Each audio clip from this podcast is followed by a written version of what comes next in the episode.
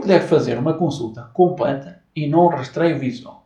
Deve sempre escolher realizar uma avaliação visual completa, que não avalie só a refração do olho, ou seja, a visão de longe e a visão de perto, mas também se há alguma patologia numa fase inicial, focagem do olho, a coordenação entre os dois olhos, os movimentos oculares, entre outros aspectos.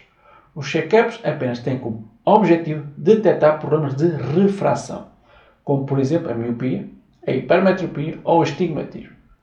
Mas esses check-ups podem falhar na detecção de metade dos problemas visuais. Mesmo tendo uma visão a 100% com óculos ou sem óculos, podem existir outros problemas que não são detectados só com a refração, ok? E estes problemas podem ser problemas na acumulação, ou seja, na focagem, é bastante importante ver nítido independentemente da distância a que está o objeto.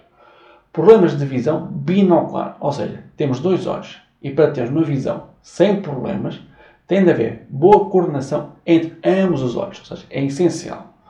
Problemas nos movimentos oculares são importantes para seguir objetos em movimento ou seguir linhas num texto, sem se perder. São alguns dos exemplos, ok? Detectar patologias. Ora, quanto mais cedo for detectado, mais cedo é encaminhado para que possa ser tratada, com uma maior taxa de sucesso. Ok? Realiza sempre uma avaliação visual completa. Grande abraço.